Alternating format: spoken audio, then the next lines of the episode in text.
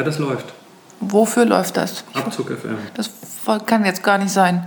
Ich ziehe nicht ab, ich, äh, ich verreise morgen. Also du hast jetzt gerade im Moment so, so, so, ah, Ja, ich habe normalerweise, wenn wir, wenn wir nach Inzighofen fahren, wir fahren nach Inzighofen ins Kloster. Und normalerweise habe ich dann immer so die Tage vorher schon mir so Sachen rausgelegt oder mir eine Liste gemacht oder irgendwie schon so einen Plan, was denn mit soll. Und jetzt habe ich das nur so ganz, ganz vage, weil die letzten Tage waren, waren irgendwie turbulent und voll und ich hatte keine Zeit und ich bin abends mal todmüde ins Bett gefallen und morgens um 5 Uhr aufgestanden und ähm, ja, ich habe null Plan. Ich habe ich hab heute Morgen sogar Wäsche in der Waschmaschine vergessen, weil, weil ich gerade etwas konfus bin. Also diesmal ist es ein bisschen hektischer bei dir als sonst, weil Firma, Arbeit und Zeug.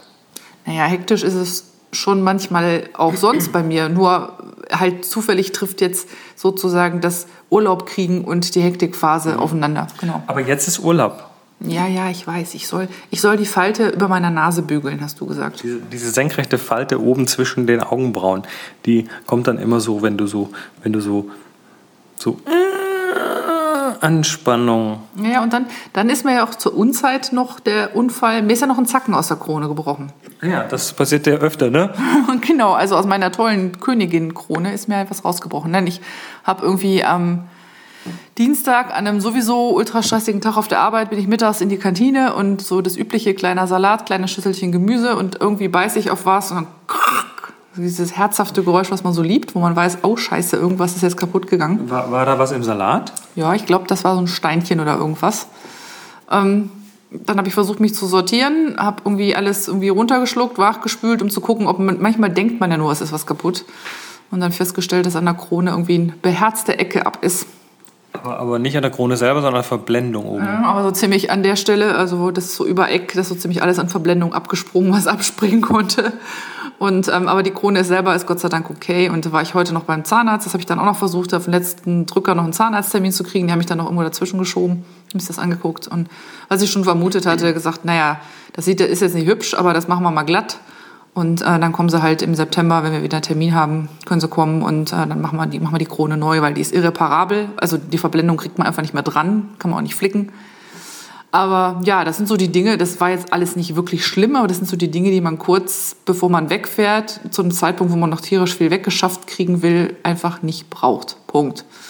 Und jetzt habe ich, was mich vor allen Dingen auch super nervt, ist, dass ich irgendwie einen halben Podcast rumliegen habe mit einem Interview und schon einem anderen Segment, was ich schon fertig habe. Und ich müsste einfach nur noch zwei Segmente vorbereiten, zwei Segmente aufnehmen und dann hätte ich auch einen Podcast fertig. Und das hängt da jetzt alles so und das ärgert mich. Das ist also, nee, läuft alles nicht so, wie ich das gerade möchte. Hm. Naja, da, heute hast du noch ein paar Stunden, bevor du schlafen gehen musst und morgen früh kannst du auch noch ein bisschen was wurschteln. Ähm, ja, dafür habe ich heute die Katzen eingetütet, weil die müssen, während wir weg sind, wir sind jetzt nicht nur äh, so drei, vier Tage weg, sondern wir machen noch ein langes Wochenende in Inzighofen und Umgebung, so Richtung Bodensee. Und ähm, äh, ja, da müssen die Katzen halt in die Pension. Und bisher war das eine andere, aber da wir ja umgezogen sind in die Villa, äh, haben wir jetzt heute mal eine neue Katzenpension ausprobiert, das Tierheim Wunsdorf. Und ähm, tja, da muss ich heute wieder die, die Katzeneintüt-Aktion machen, die auch wieder ganz gut funktioniert hat. Ähm, und ja, jetzt sind die weg und dürfen sich mal ein neues Ferienzuhause anschauen. Und die ganze, die ganze Fahrt dahin haben sie dich wahrscheinlich mit ausgesprochen gutem Audiomaterial versorgt, oder? Ich, ich habe was zwischendrin aufgenommen. Ich kann es jetzt aber hier nicht irgendwie einspielen, weil ich mit dem Gerät, äh, mit der, mit der Software, mit der ich jetzt gerade hier den Podcast aufnehme, habe ich auch die Katzen. Also so, man muss sich, ich versuche das mal zu reenacten, Moment. Also äh, zwei Katzenkisten im Auto, auf dem, also es war ungefähr 20 Minuten Fahrt waren es.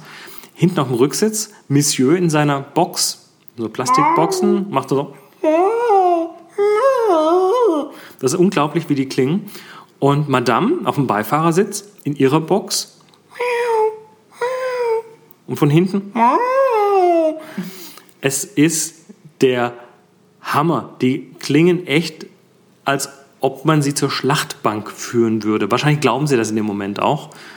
Ähm, und sobald man dann die Kiste aufmacht im Tierheim, das ist so ein, so ein, so ein Zimmer wo so drei, drei vier andere Katzen sind und dann gibt es noch, noch so ein Loch in der Wand, da könnt ihr raus und draußen ist noch ein Gehege und da, die haben es also da ganz gut und machst du die Klappe auf und dann beide so raus, so alles okay. Ja, das Theater ist ja witzigerweise auf der Rückfahrt genau dasselbe. Wenn man sie zurück nach Hause fährt, stellen sie dasselbe Theater an. Also e egal in welche Richtung, in der Box, in der Box sitzen und Auto fahren ist richtig scheiße, glaube ich. Und dabei äh, hatten sie gerade noch, ne, der eine hatte eine Maus zum Frühstück, der andere hat sich fast einen Vogel geholt. Also oh, oh, die Geschichte mit dem Vogel. Ja, heute höre ich plötzlich, ich sitze heute früh so hier im, in der Küche, wie ich es morgens tue und trinke meinen Kaffee und plötzlich höre ich von, äh, vom oberen Stockwerk ein riesen Radau. Und ich höre, wie eine Katze hin und her rennt auf dem Holzboden und äh, so ein ganz typisches Geräusch. Ja, dann dachte ich, schaust du mal nach, weil nur manchmal haben die zwei halt ihre verrückten fünf Minuten, aber so verrückt haben sie die nie. Ja, flatterte ein Vogel bei uns im Treppenhaus rum und flatterte dann oben im Studio gegen ein Fenster.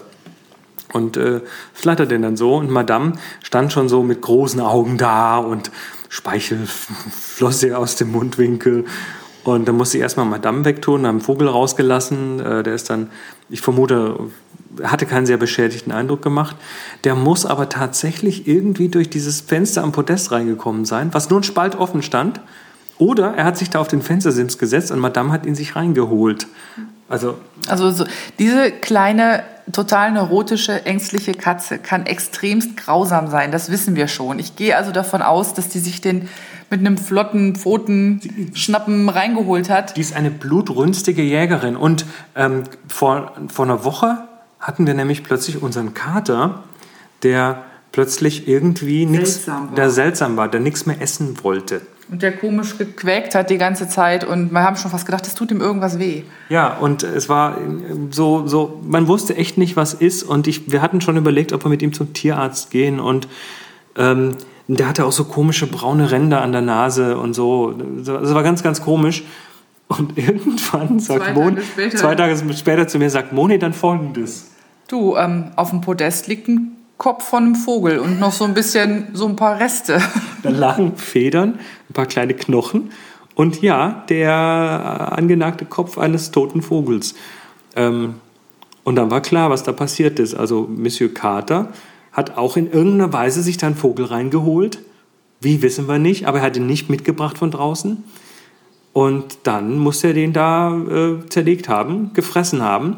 Daraufhin hat er natürlich erstmal keinen Hunger mehr gehabt und die braunen Ränder um die Nase, das war halt Blut. Und du hast ihm nachher noch liebevoll die Nase geputzt. Ne? Ich habe dann ein Feuchttuch genommen und habe ihm erstmal kräftig die Nase gescheut. Fand er gar nicht gut. das Bild habe ich leider nicht gesehen, aber das wäre sicherlich sehr komisch gewesen. Du musst dir vorstellen, einen Kater, den ich am Genick packe und dann die Nase putze und unten vier Pfoten versuchen, auf dem Terrazzo-Boden Halt zu finden, um abzuhauen. Das erinnert mich so ein bisschen an früher, wenn meine Mutter mir ein Tempotuch hingehalten hat und gesagt, spuck mal drauf. Echt? Deine Mutter hat da drauf, also ich hatte ja eine Tante, die nee, eine Großtante. Nein, meine Mutter hat mir das hingehalten, ja. ich soll drauf spucken, damit sie mir danach den Mund putzen kann. Ja, bei mir war das immer Fremdspucke. Fand ich ganz, ganz schlimm. Also äh, alle Kinder finden das schlimm. Fremdspucke, so von der Oma. Ne? Genau, meine Oma hat das immer toll gemacht. ja. ich will dann, ah. Gut, damit äh, lassen wir euch. Kopfkino. Kopfkino, wir gehen jetzt und äh, packen mal unsere Kühlboxen und und Mitbringsel, Whiskys. Fotoapparate und Spinnräder. Ach stimmt, die auch, genau. Mhm. Der LKW, der Kleinlaster wird morgen. Äh, du bist dir sicher, dass alles reinpasst, ja? Das hat immer reingepasst, das wird auch diesmal reinpassen. Ich habe ja immer so meine Zweifel, aber gut, das ist halt ein Sausetraktor.